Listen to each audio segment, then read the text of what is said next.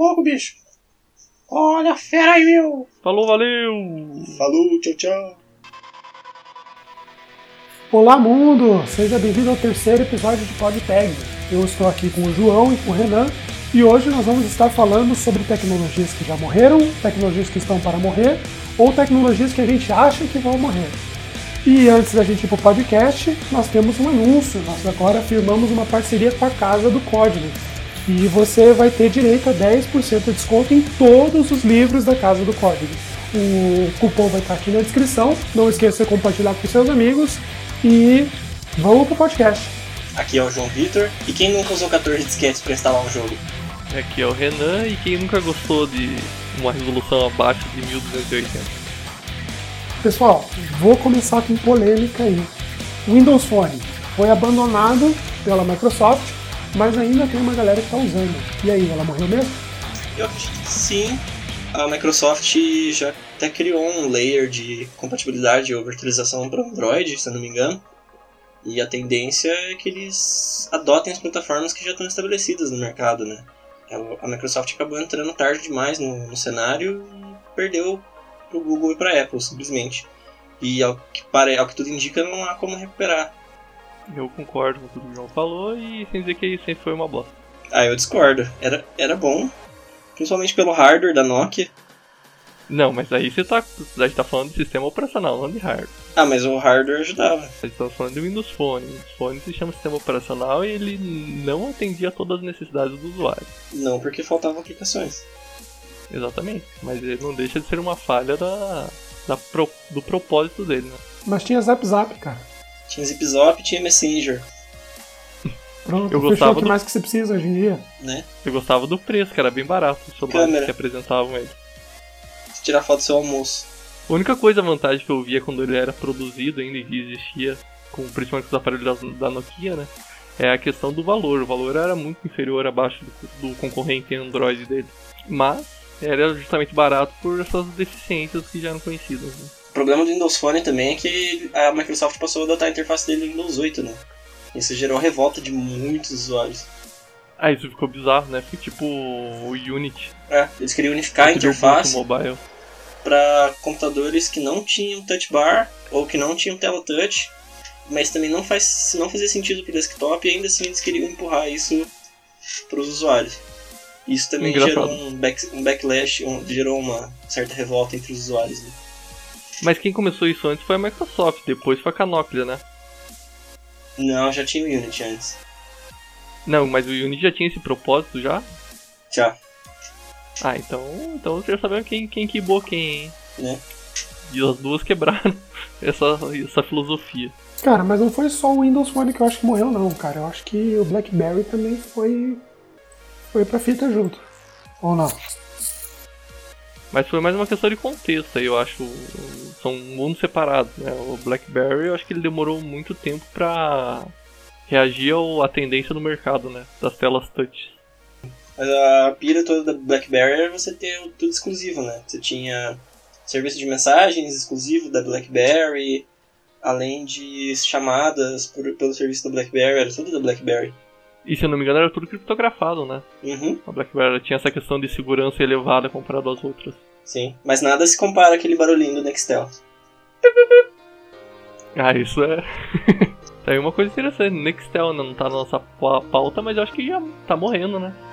Pois é, não tem muito contato mais. Não, não chego, nunca mais vi, na verdade. Eu conheço uma única pessoa que tem, cara. Ah, então. Então faleceu. Já morreu, ó. Qual que é o caso de uso? Usa profissionalmente. Ah. Mas tem que Ah, ter outro pode- Nextel do outro lado, né? Sim. Ou seja, o cara não fala com ninguém.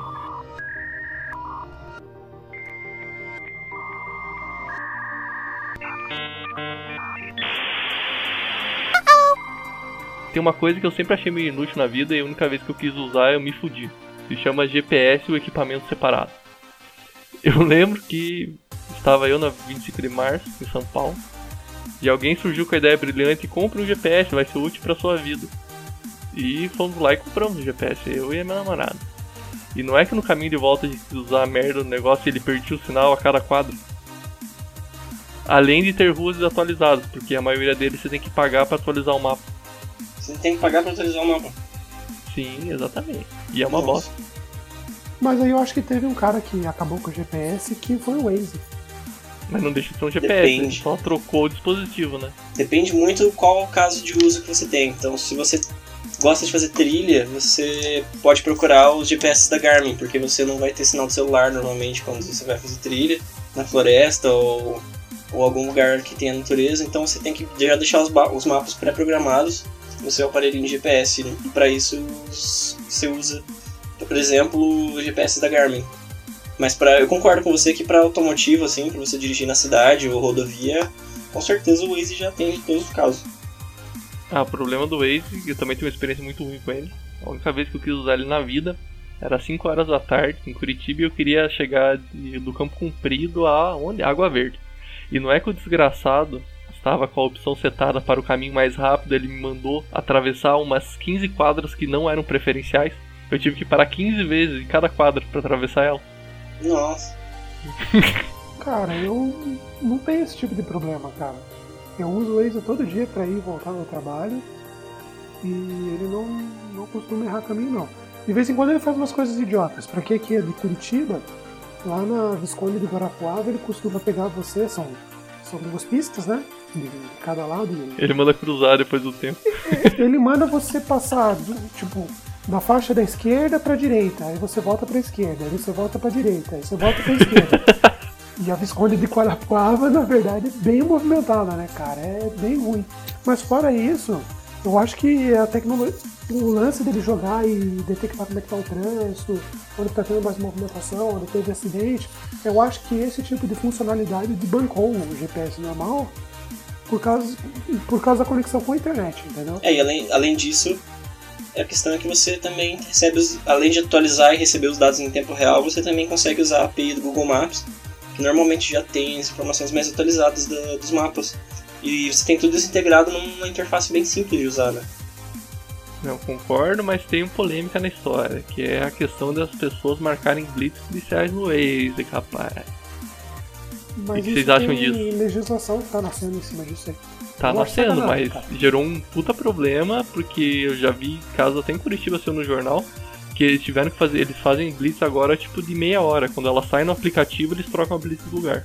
E é uma parada muito controversa, porque quando você marca um tipo de coisa dessa no Waze, você tá contribuindo pra impunidade de muita gente. Com certeza. Na verdade, não tem vantagem nenhuma você notificar que tem polícia? A menos que você esteja com pressa pra onde você vai.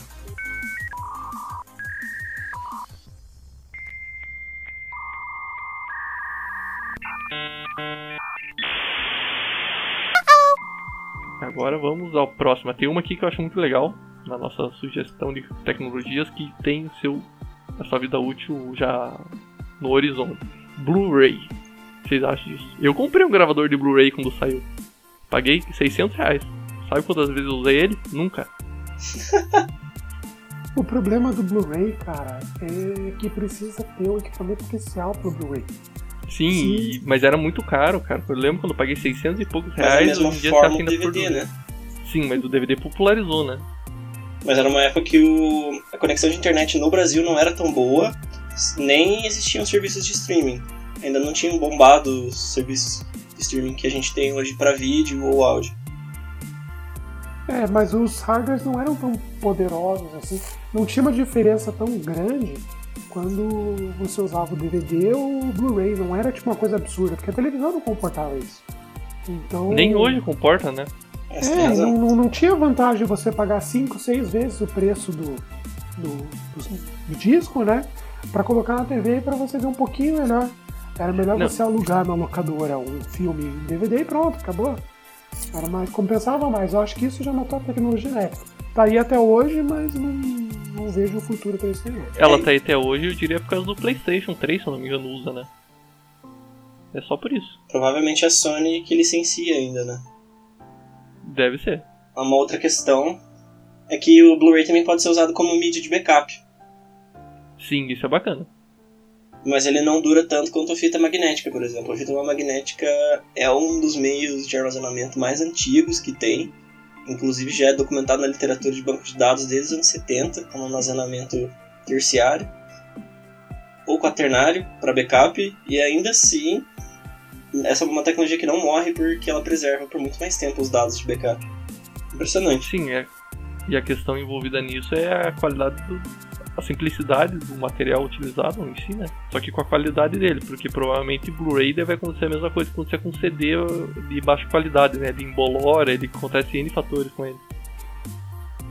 Cara, mas aproveitando que o João falou de backup, eu acho que uma coisa que vai morrer aí, não tão cedo, mas já tá fadado a morrer, é o disco rígido uma forma como a gente vê hoje. Tipo, ah, você vai ter um tera, você vai ter, sei lá, 500 GB. Você acha que é tudo nuvem? Eu acho que a gente está caminhando para nuvem cada vez mais, cara. Não que o disco rígido em si vai mudar, mas o, o disco rígido pessoal, entre aspas, eu acho que está tá indo pro saco já. Eu acho que já mudou, né? É, eu concordo com você em muitos casos de uso, mas depende também. Então, por exemplo, se você trabalha com edição de vídeo, você sempre vai precisar de um armazenamento muito grande para trabalhar. Mas isso é questão de trabalho, não é uso pessoal, né?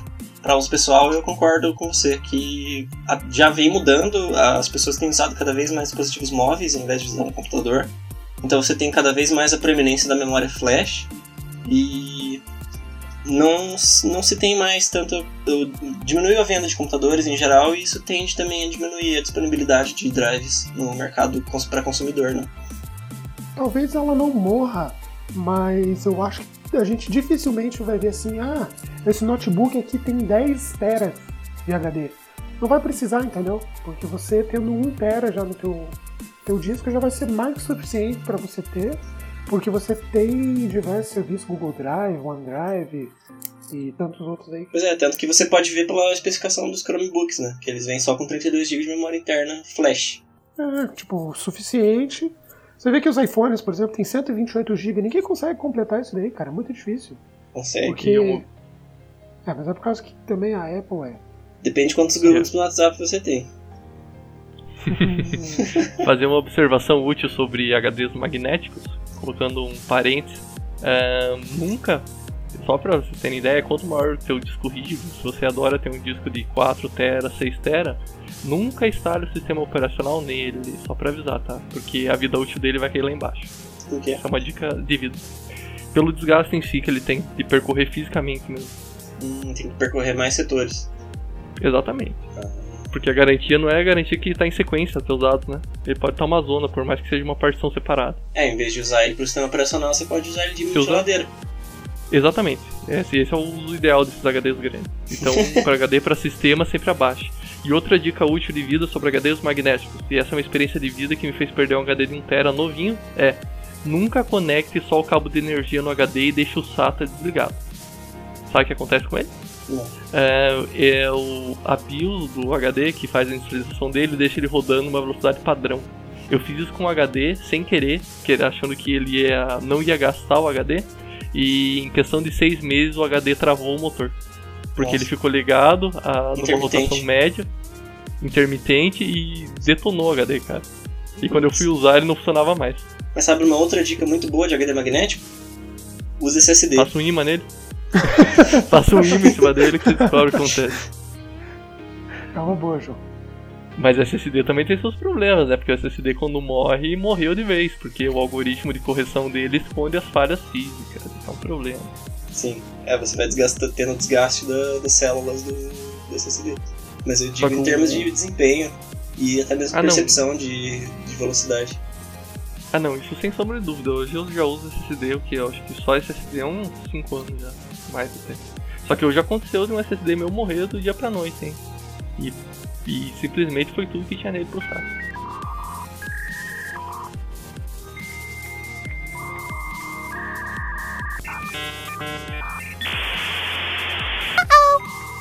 E agora vocês falaram de sistema operacional, tava lembrando, cara, Firefox OS, Ubuntu Mobile, Chrome OS, apareceram e, cara, eu não conheço ninguém que usa.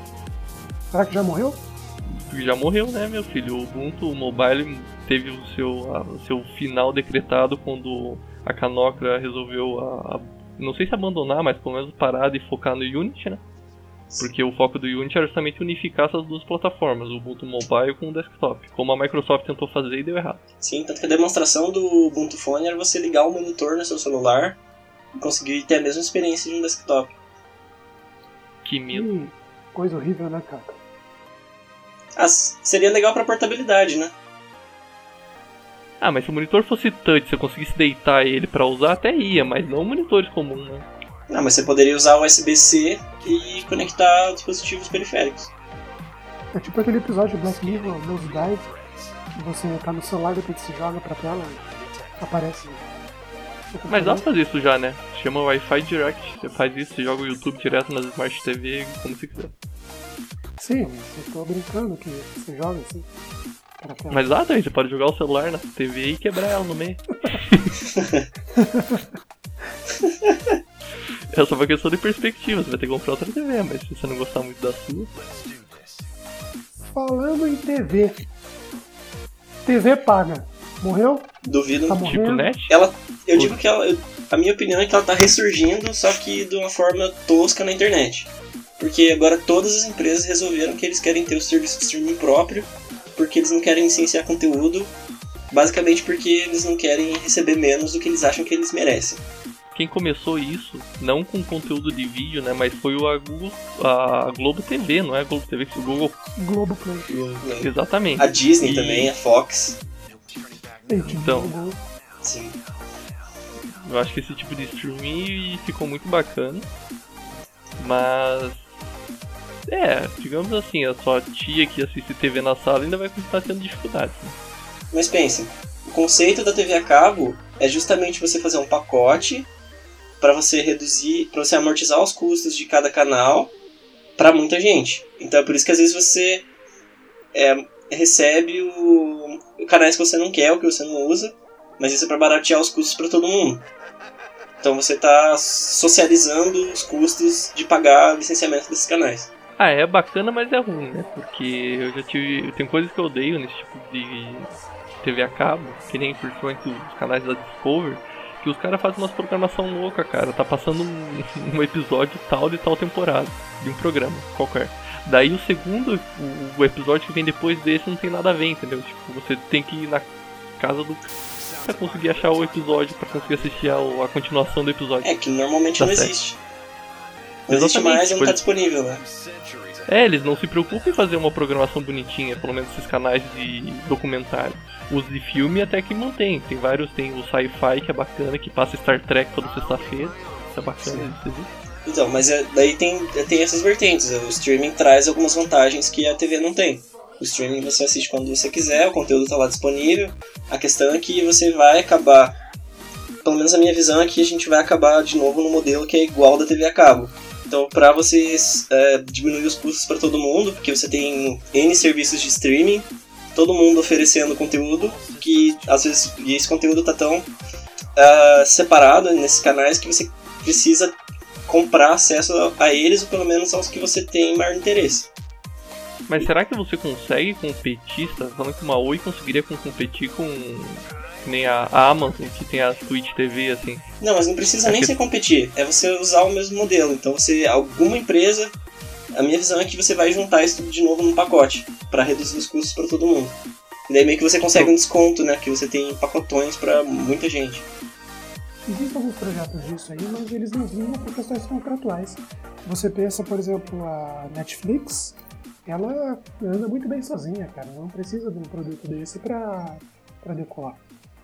É complicado. Eu sei, eu falo isso aproveitando para o momento jabá, porque eu tenho o OneFlix, que é um projeto de streaming de webséries, que vocês já, já sabem. O maior, o maior problema de você conseguir reunir isso é questão contratual mesmo. Porque às vezes dois serviços oferecem o mesmo conteúdo. E daí você dá a opção para o usuário, parece legal. Mas entre duas empresas concorrentes não é mais legal. Entendeu? Sim, questão É, de você licenciamento, que- né? Justamente.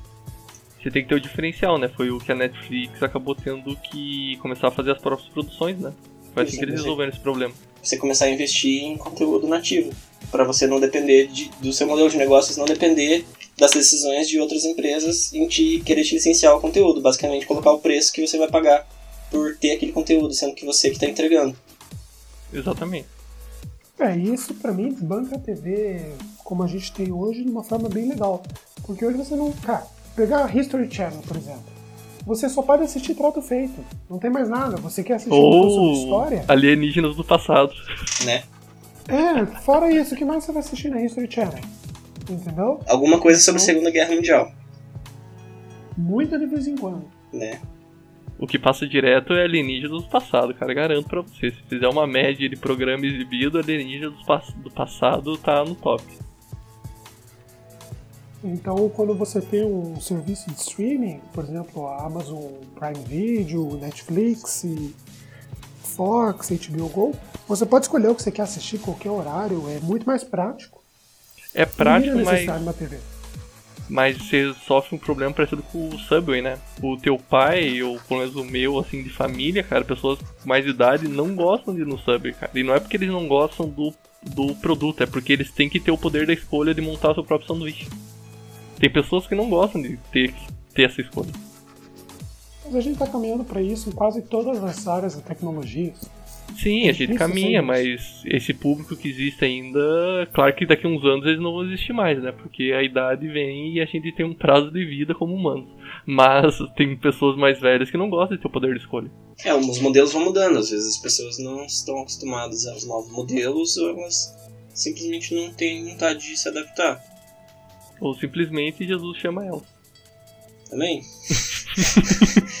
Acontece. Você falou de pessoas mais velhas, Muri. E eu É. pensei aqui, pessoas mais velhas, não sei por que associei na minha cabeça, a fotografia impressa. Daí eu pensei na tecnologia. Hoje em dia a gente tira foto, posta no Instagram, compartilha no Facebook. Ah, eu não lembro mais de ter visto. Esses dias, na verdade, eu até sentei com a minha família pra gente ver algumas fotos antigas, né? Tudo mais. Mas eu não, não vejo mais as pessoas imprimindo foto, cara. É muito raro, é mais pra pendurar num quadro, alguma coisa assim e acabou. Exatamente. Fico- Exatamente, mas o É, também- problema que eu vejo. Também é que é questão de caso de uso, eu diria. Então as fotos do seu casamento são recordações que você quer ter impressa, eu diria. Justamente porque são memórias muito importantes. Ou o nascimento do seu filho, coisas do gênero.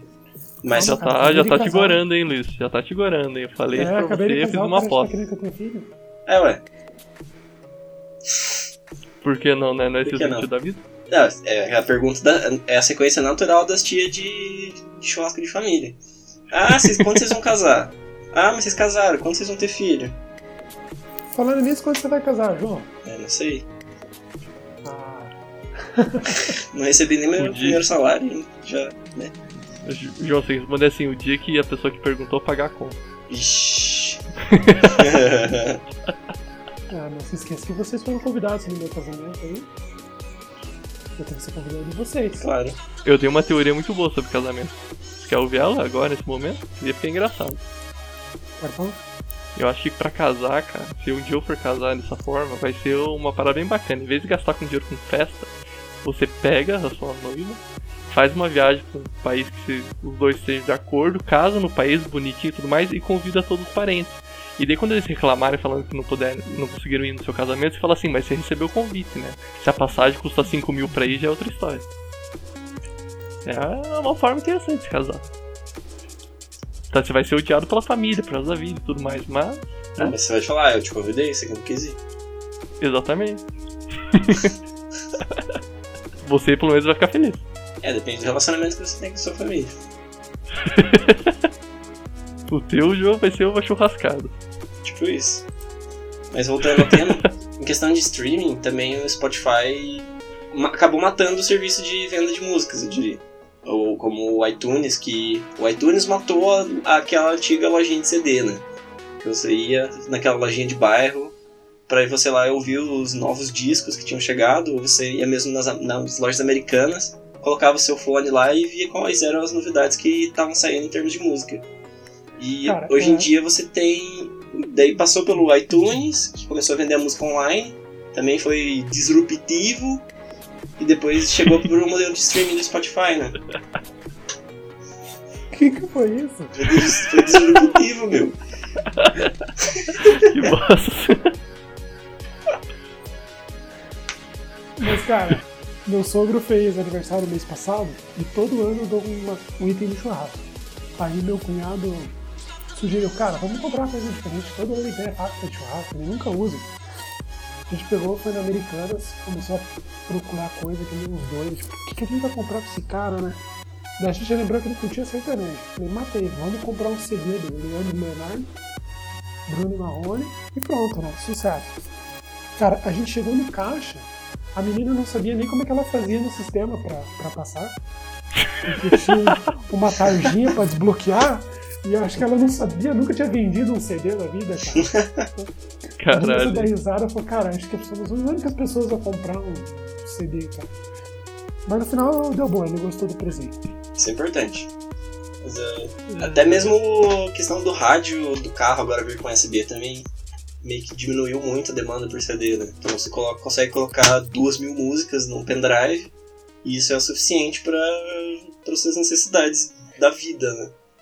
Aquele Ah, sim. pendrive de caminhoneiro lá. Exatamente, aquele pendrive de camelô que vem com 5 mil músicas sertanejas. Cara, isso que é uma coisa bizarra que eu ia falar agora, cara. Tem gente que compra isso? Tem. Tem, cara. Tem muito bastante. mercado pra isso. hein? Sabe aquele carro que passa duas horas da manhã tocando super alto na frente da sua casa? Então, ele comprou um pendrive desse. Tinha que queimar, tinha que ser aquele pendrive bomba, tá ligado? Que ele tem o capacitor que sobrecarrega o USB e queima o dispositivo. Tem que se vender isso, porra.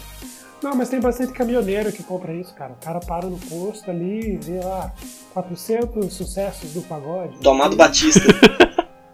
E foi embora, cara. O cara viaja no do Rio Grande do Sul até Rio Grande do Norte com o mesmo pendrive. Puta que pariu. Mas- É. É, tem louco pra nisso, tudo, né? Cara, MP3, MP4, MP5, MP6, MP7, MP8, MP9. Foi uma febre, né? A partir de 2005, 2006, começou muito a surgir com cópias do, do iPod mesmo. O iPod foi o primeiro, eu diria. Sim. O primeiro que foi um sucesso comercial, foi disruptivo, meu. E. tô muito high stakes hoje, cara. E depois o. Depois disso foram surgindo as cópias baratas, no MP3 players, MP4 até MP12. Por aí vai. Deve estar em algum número na casa de 100 já. Cara, E de mas pior quando- MP3 que era uma bolachinha, cara, assim, tipo, ele era um grandão, assim, vocês lembram? Saía uma tampinha pra fora. Ah, Todo sim, sim. Daquele com um botão que tinha uma- de play. Que era uma pilha, não era? Uma... Eu lembro, eu não lembro bem de valores, mas acho que eu paguei uma vez uns 119. Eu não, né? Meu pai. E nossa, eu fiquei super feliz com aquilo, cara.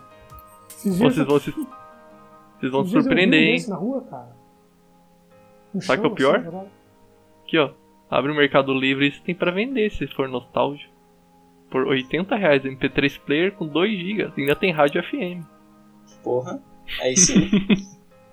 Sabe o que, que matou a Rádio FM? Podcast. Nem fudendo. nem fudendo. Eu não Tô concordo. isso, não. brincando, né, cara? Ninguém escuta podcast. Exatamente. Tô brincando, pessoal que tá ouvindo a gente, a gente ama vocês. Amo vocês, mas vocês poderiam compartilhar para os seus parentes, não é mesmo? Ensinar seu pai, sua mãe a ouvir podcast. E parar de ouvir a CBN. Rede CBN. Top de 5 segundos.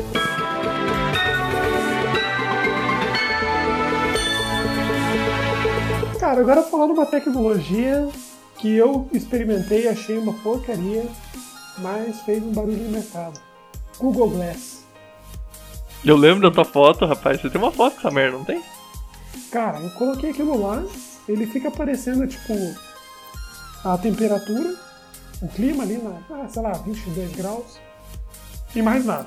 É que pra Curitiba é importante, né? Você não sabe quando vai precisar do guarda-chuva. Ou a meia. Pra outras cidades pode ser nada. Eu tô tirando Olha sarro. Nossa, que agressivo. Que Desculpe, gente, eu tô disruptivo. ensinando aqui, eu tô, eu tô ensinando Disruptivo, a né? agressão ao Sr. Luiz. Mas eu, eu achei que o problema disso era esse, que o Google Glass que tinha pira de tirar foto, dependendo como você piscasse, não é? Sim, mas não, não funciona direito. É, o Assim, Google eu- inventa muitas coisas legais que só são legais. Na prática elas não funcionam. Assim como o Google Wave, não sei se vocês lembram dessa plataforma maravilhosa, que era um agregador de tudo misturado com chat, vídeo e coisas do gênero. era meio que um fórum, uma rede social e um chat ao mesmo tempo. Mas nessa pegada aí, cara, tem uma que o Google fez que eu achei legal, que é o Cardboard, que é o concorrente, entre aspas, aí do Oculus Rift. Na verdade tá mais pra concorrente da Binóculos do que do Oculus Rift, né?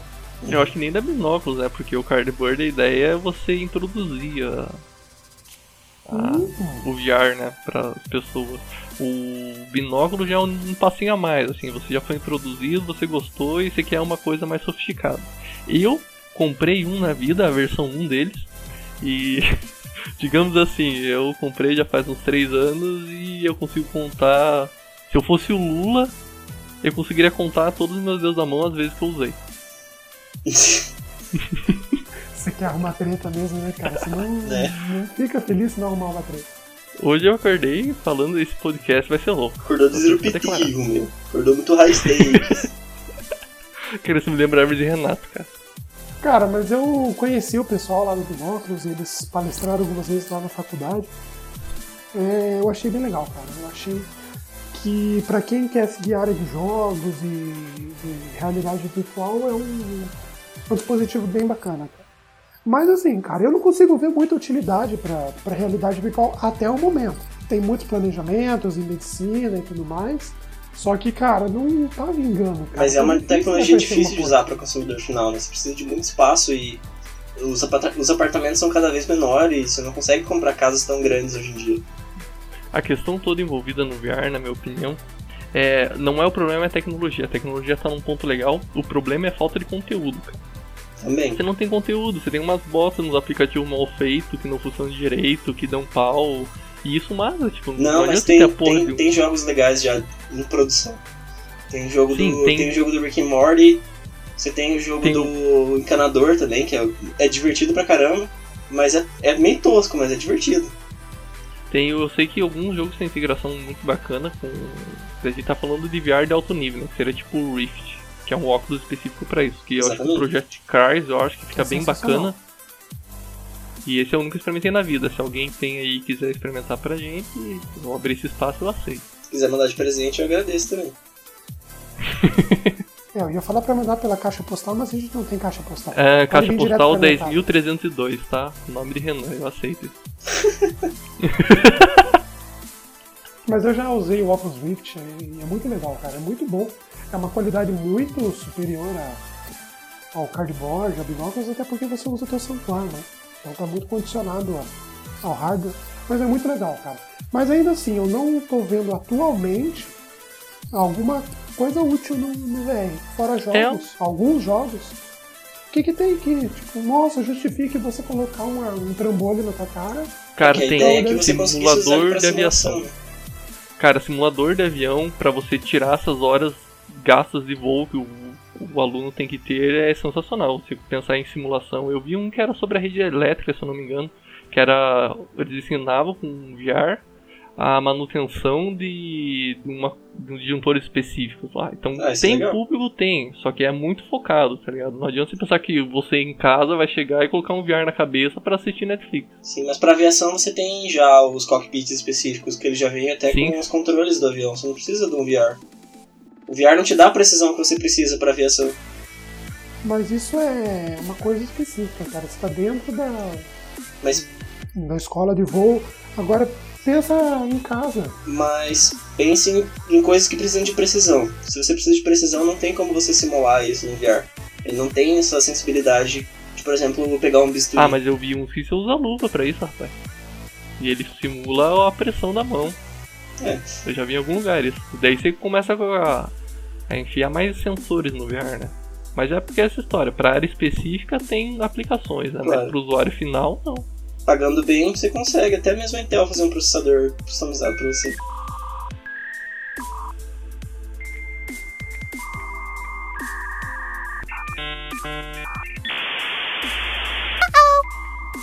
Mais uma coisa aí que eu tava pensando, pessoal. Dinheiro físico. Vocês falaram agora de Bitcoin? Será Mas que vai você- morrer, cara? Eu tenho pensado ultimamente aí que, o- que a tecnologia. Primeiro assim, a gente já faz muita transação por, por banco, transação digital. É, vejamos, por exemplo, no Conta, que apareceu agora aí, tem bastante gente testando, eu recebi o convite recentemente. Cara, você faz boa parte das operações na conta ali, tranquilo, você transfere, você recebe, você paga o boleto, não precisa do dinheiro físico, você não precisa nem cartão de débito. Será que a curto ou médio prazo a moeda não, não se extingue? A moeda física? Acho que a longo prazo, mas a curto prazo não. Porque a questão de banco digital é que você tem um sério problema de crédito. Você não consegue oferecer um crédito muito alto porque você não tem essa confiabilidade, entre aspas, que um banco tem em questões contratuais. Mas a é. conta não é crédito, ela é ela não tem o cartão de débito, mas o dinheiro é teu, você deposita é como Sim, mas o que eu quero dizer é que, por né? exemplo, você quer fazer um financiamento de uma casa, do imóvel ou de um carro que seja muito mais alto, e por bancos digitais você não consegue fazer isso. Então você tem um certa, uma certa limitação das aplicações que você pode usar essa conta. É muito mais prático, com certeza, você não ter que lidar com isso. E as interfaces desses bancos digitais são muito melhores do que os dos bancos tradicionais. Tá, mas isso não seria um aliado para você não precisar de dinheiro físico? mas a questão é que hoje em dia você já não usa dinheiro físico, né, cara? Você passa o cartão para tudo. Isso é uma, é uma realidade errada que as pessoas têm da coisa que não é criptomoeda que é digital. Que o teu dinheiro no banco também é só um número do banco de dados. Então, também não deixa falando, de ser digital. Cara. Você precisa. Pra que, que você precisa de uma nota? Quer dizer, eu preciso. Se alguém quiser, pode me dar. Mas por que, que você precisa de uma nota, cara? Entendeu? Ah, pegar meu dinheiro, se hoje você consegue fazer quase tudo sem, sem o papel. Quando eu tenho dinheiro sim de papel, geralmente é pouquinho, sobrou de troco, ou saquei ali, sobrou um pouco, eu deixo já no carro alguma coisa, daí às vezes aparece alguma pessoa vendendo alguma coisa de sinaleiro, sabe? Ou tipo, você vai manobrar o carro, vem alguém ali te ajudar. Cara, porque eu não uso mais dinheiro de papel. Não, não faz sentido usar dinheiro Sabe de papel. Sabe por que você usa dinheiro de papel? Pra não levar uma facada do ladrão que for te roubar, cara. Ou você quer que ele puxe a maquininha de cartão pra levar teu dinheiro? Ah, daqui a, daqui a uns tempos pode ter, cara. Manda dois bitcoins aí que tá tudo certo. Cara, isso me lembrou um golpe que a galera fez um vídeo. Eu comecei a ver, tem gente que faz golpe trocando a maquininha dos estabelecimentos. Você já viu no vídeo disso já? Não. É bizarro, cara. O cara se faz de bobo, pega uma maquininha igual do bolso e troca no balcão dos, dos lugares. Não sabia disso. Cara, é medonho. É absolutamente medonho. Caramba, cara. Essa eu não sabia, não. Fica o alerta é... pra quem tiver estabelecimento físico. Amarre sua maquininha de cartão. Literalmente, coloca uma coleira de cachorro nela. a maior necessidade também de pagar em dinheiro hoje em dia é pra pagar serviços públicos, né? Na realidade, a maior necessidade de se usar dinheiro hoje em dia, na minha opinião, é não ser rastreado. Eu concordo. Eu acho que a melhor forma de você não ser rastreado é usar dinheiro vivo. Você está correndo um risco muito grande, claro. Mas se você, não, se você tiver realmente que não ser rastreado, é o jeito. Mas o, o dinheiro vai ser o menor dos seus problemas. Sim. Seu smartphone tem que ir pro lixo. Falando em rastreamento, eu lembrei do governo, urna eletrônica. Eu tô achando que é uma tecnologia, o negócio é século 21, pá, para fintech. Mas, cara, tá muito suscetível a falha. Será que é uma tecnologia que, em vez de avançar, vai regredir? Vão voltar pro papel? Eu acho que não, cara. A questão toda é que tem que pensar na inviabilização do papel na questão de contagem rápida, né? Eu acho, na minha opinião de vida, o ideal seria para urnas eletrônicas. Não sou nenhum especialista na área, não sou bosta nenhuma. Ah, mas, mas vamos deixar o dedo, né? Faz diferença é, realmente você atrasar a apuração em uma semana? Talvez não, mas a questão não é essa. Se, sei lá, se começasse a adotar um padrão mundial de software open source e urna open source, cara, eu acreditaria que tem futuro. Ainda assim, mas você... não...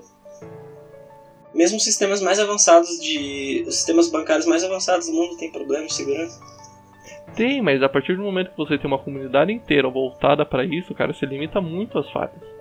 Diferente do que acontece hoje em dia, que cada governo faz a sua de código fechado, empresas fechadas, estações fechadas e você não sabe o que tem lá dentro. Aí a gente está usando o propósito do open source, que se tiver uma falha é melhor que ela seja conhecida do que você ter segurança por obscuridade, né? Eu discordo, ainda assim os sistemas são tão complexos, partindo já do hardware, hardware, os processadores atuais são extremamente complexos e normalmente você não tem acesso ao código-fonte dos processadores então aí você já tem um ponto de vulnerabilidade. Já existem várias vulnerabilidades que foram mostradas em processadores da Intel e ARM no nível de hardware. Então você imagina no nível de software como você, o que, quais possibilidades de exploração que você não tem. Mesmo se você usar um formalismo completo até no sistema operacional, o que já inviabiliza- inviabilizaria esse projeto, você ainda tem que pensar em toda a complexidade dos sistemas que vêm por cima do sistema operacional.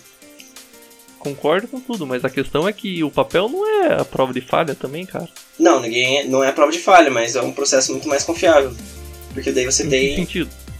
você tem a questão de que você não está trafegando dados num link não seguro, você não está confiando tá na, na segurança de sistemas complexos, você está fazendo maioria entre pessoas que estão ali comprometidas, que não se conhecem a priori, na, ou deveria ser pelo menos, na alocação das zonas eleitorais. E se pelo menos 10% das zonas eleitorais estiverem corrompidas, talvez você não tenha um problema tão grande, você não tenha uma distorção tão grande dos votos. Porque não vai chegar, provavelmente não chega a 10%. Mas a questão toda envolvida é que nem eu, a gente comentou no podcast anterior, fazendo a propaganda aqui sobre o hacker do bem, hacker do mal, a questão do hacker ser pop, que é muito mais fácil corromper pessoas do que cor- corromper sistemas. E sistemas você consegue ver o corrompimento, pessoas é uma coisa muito mais complexa.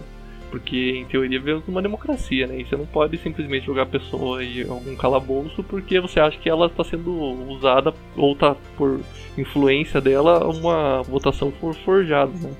Então, em sistemas, pelo menos você consegue dar, dar cara, nomes aos bois, digamos assim, né? Se tem uma falha, você consegue detectar e encontrar. Uma Não necessariamente. pessoa, par do pressuposto que consegue. Pessoas você não consegue fazer isso, cara. Não, você consegue detectar a fraude. Sim, mas você não consegue detectar como ela aconteceu e as pessoas envolvidas. É muito mais complexo de descobrir isso. Claro que consegue, você tem a alocação do- dos mesários. O mesário é responsável pela zona eleitoral. Tá, mas acontece tipo. chutando por cima um relacionamento que surge na cabeça que agora é de fazer. É que nem o problema do generais bizantinos lá, cara. Se tiver 51% corrompido do- das pessoas em si no processo, você consegue burlar o negócio. Claro, da mesma forma com as urnas, mesmo se você usasse blockchain. Se você Sim, tem porque o problema é 51% mesmo- dos nodos corrompidos, você perdeu. Então, exatamente. Você perdeu É a confiabilidade, você não consegue garantir mais. É, também. É, cada um tem seu problema específico, né? Exatamente. A questão é que o processo atualmente não é auditável. Você tem um esse processo. é o maior problema, né? É, você tem um, proce- um, um pequeno intervalo de tempo que o. Acho que não lembro qual é o ministério. Ah, Cara, Eu não lembro qual é o ministério, mas eles têm um programa que você aí. pode. Você tem tipo um hackathon das urnas. É, mas tem que ter. Eu já ouvi falar que você tem que se comprometer legalmente, que você não pode ex- exibir as falhas publicamente, senão você pode ser preso, tem N fatores. Né? Sim. Isso me lembra um filme, não sei se já viram, que se chama Círculo. É muito interessante que no meio do filme, um spoiler do filme, se quiser ver, pule os próximos dois minutos. Que eles fazem uma proposta, é, o Círculo é como se fosse uma rede social, a lá a senhora Facebook. E daí no, no meio do filme surge a proposta das pessoas fazerem a votação para presidente eleitoral do país usando a, rede- a conta da rede social. É muito bizarro. Nossa, Imagine isso, você votar pela sua conta do Facebook. nunca já. Me recuso.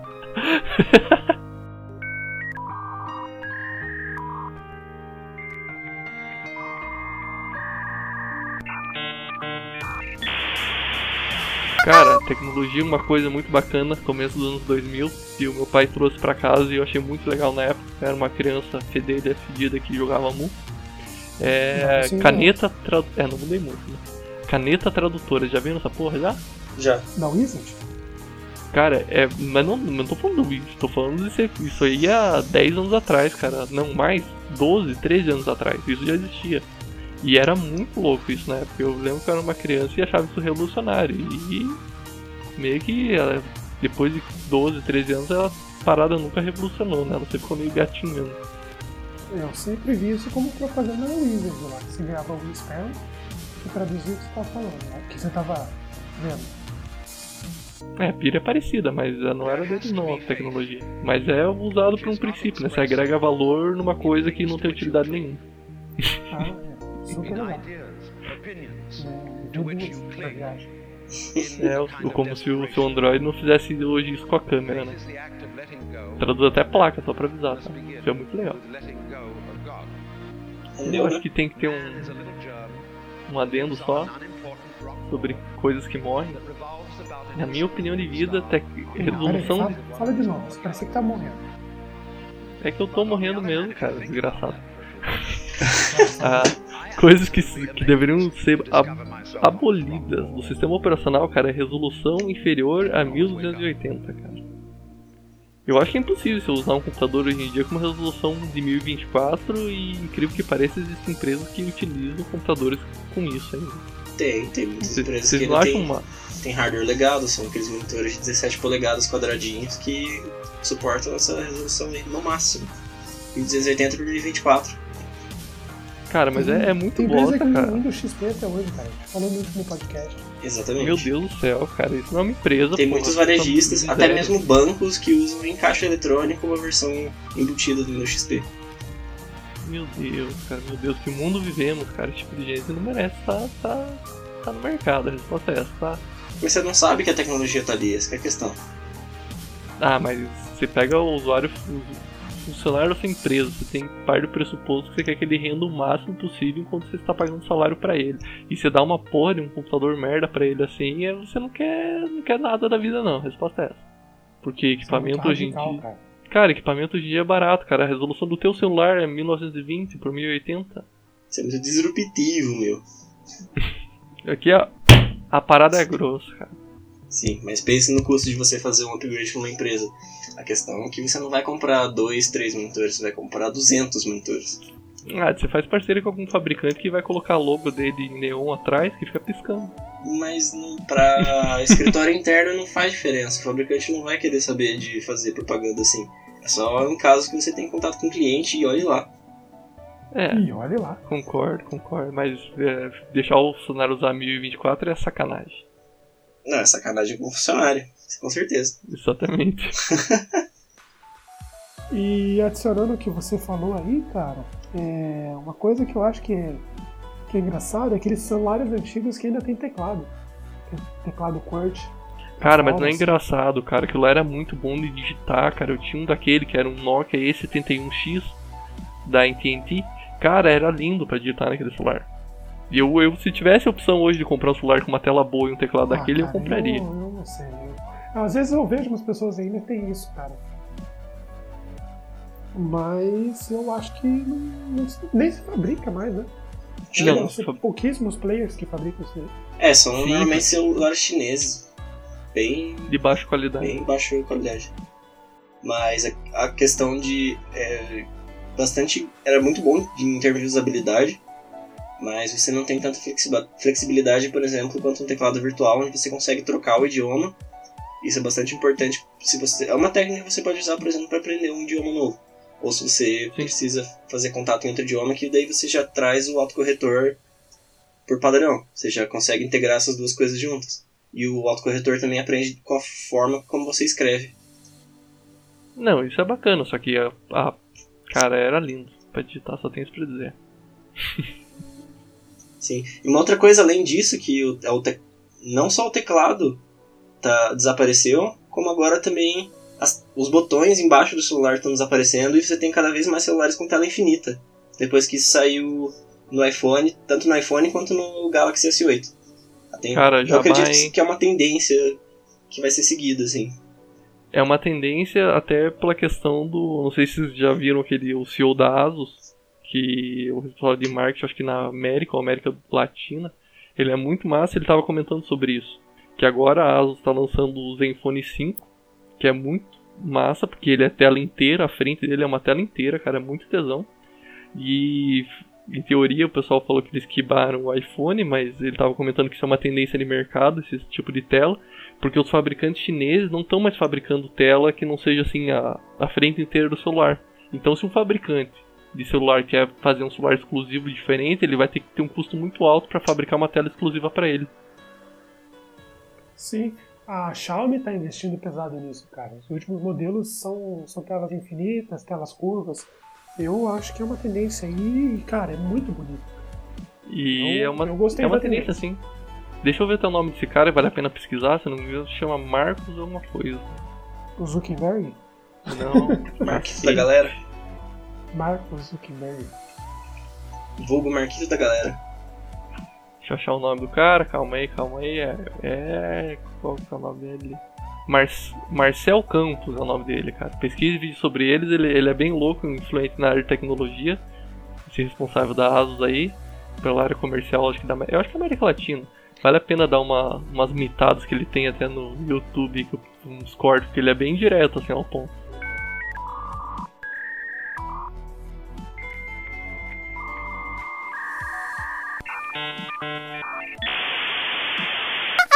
Disquete? O que aconteceu com o disquete? Por que o disquete nos deixou? O disquete virou o botão de salvar. Né? É, hoje não faz nem mais sentido esse ícone, né?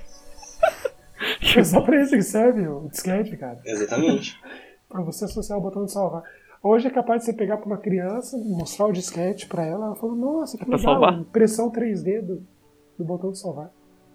Certeza que acontece isso. Impressão 3D, vocês acham que é uma tecnologia que vai vingar? Com. Ah, como ela funciona atualmente, não. Porque é muito lento o processo, cara. Você vê pra fazer uma peça ridiculamente pequena, tipo, leva 15 horas, que é muito custoso hoje em dia e principalmente na questão do tempo. Então, como é feito hoje, eu diria que não é viável pra frente. Já existem né? algumas co- comercialmente, eu já vi algumas Hum. coisas mais legais, uma que era laser, tipo, ficava no meio de um fluido líquido assim, e ele vinha com um laser, o laser ia queimando as regiões que iam formar o objeto, que é totalmente diferente do que é feito hoje, né, que é feito em camadas. A impressora vai com ela tem um eixo X, Y e Z e ela vai literalmente passando os filamentos em camadas, e esse processo de camadas é muito lento. E que inviabiliza comercialmente o uso. Eu discordo, demoraram muito mais tempo. Então a gente tá no Porque hoje Discord, tá cara. demorando uma hora, sei lá, uma, duas, três horas, antes estava demorando 15 horas. Ah, tá ficando cada vez mais barato o material e tá cada vez ficando mais rápido. Eu acho que logo, logo a gente tem uma evolução bem legal disso aí. Tem muita Não. coisa, a gente tem órgão impresso em 3D. É porque Pode é, salvar vidas com essa tecnologia, cara. sim. É uma outra questão Mas- também que é legal que tem nos hackerspaces, que você consegue prototipar objetos e até mesmo hardware usando impressora 3D.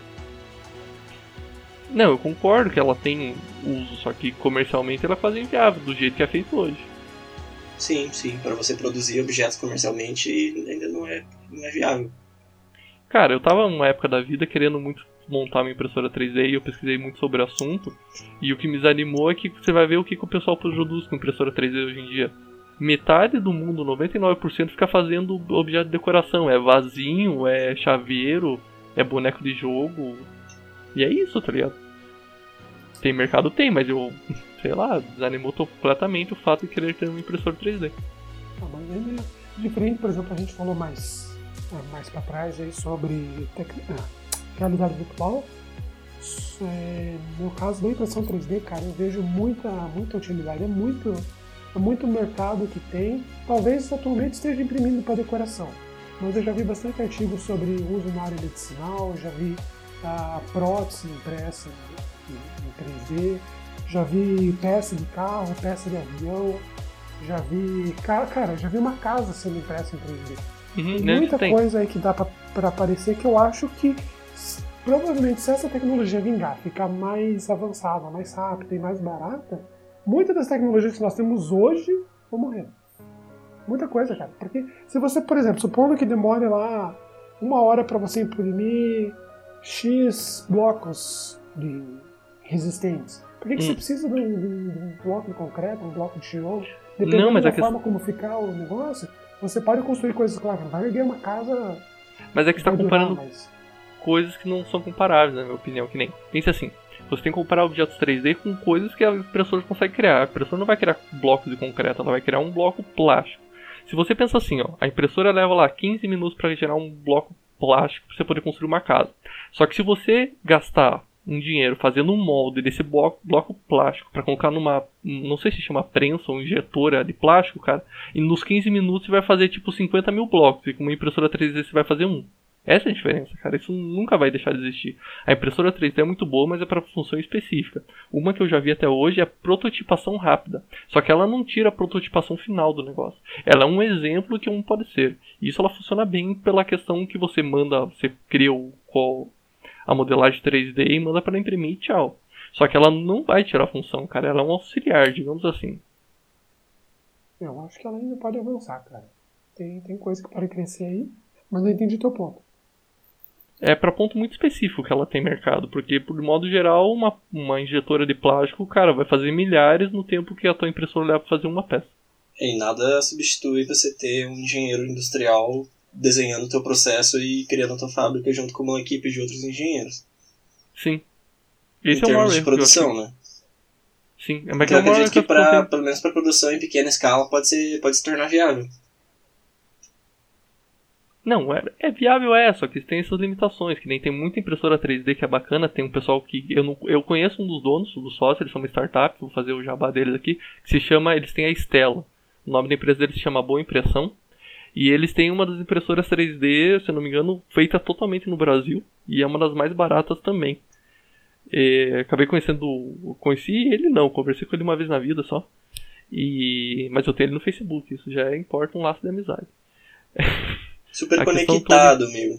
Super conectado, exatamente.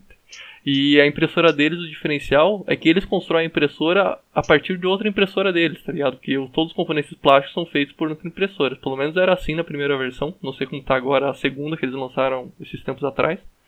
E é uma ideia bacana, porque eles criam o produto deles a partir de outra impressora que é o produto deles. Só que isso também, eu presumo eu, que cria uma limitação, né? Porque como você tem todo esse tempo de prototipação da própria impressora, feito por outra impressora, você não tem uma produção tão rápida, né? Do produto. Só que você tem um custo muito baixo pelo fato que você, tá, você tem esse tempo maior de produção para fabricar o produto, só que você não consegue aumentar a quantidade. Só que também você fazer um molde para colocar esses, essas mesmas peças numa injetora de plástico, o cara custa uma fortuna. A gente está falando tipo de meio milhão para um milhão para cima.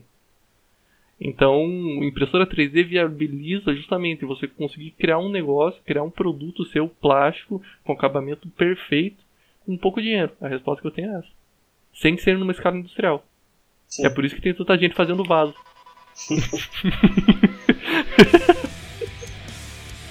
Se você gostou desse episódio, não deixe de comentar aqui embaixo. Lembrou de alguma tecnologia que morreu ou que você acha que vai morrer?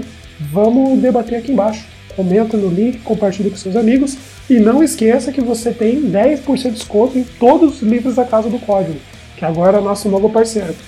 E até mais. Falou! Até semana que vem, pessoal. Falou! Até mais e larga o dedo no like. E seja disruptivo, meu. Seja disruptivo, meu.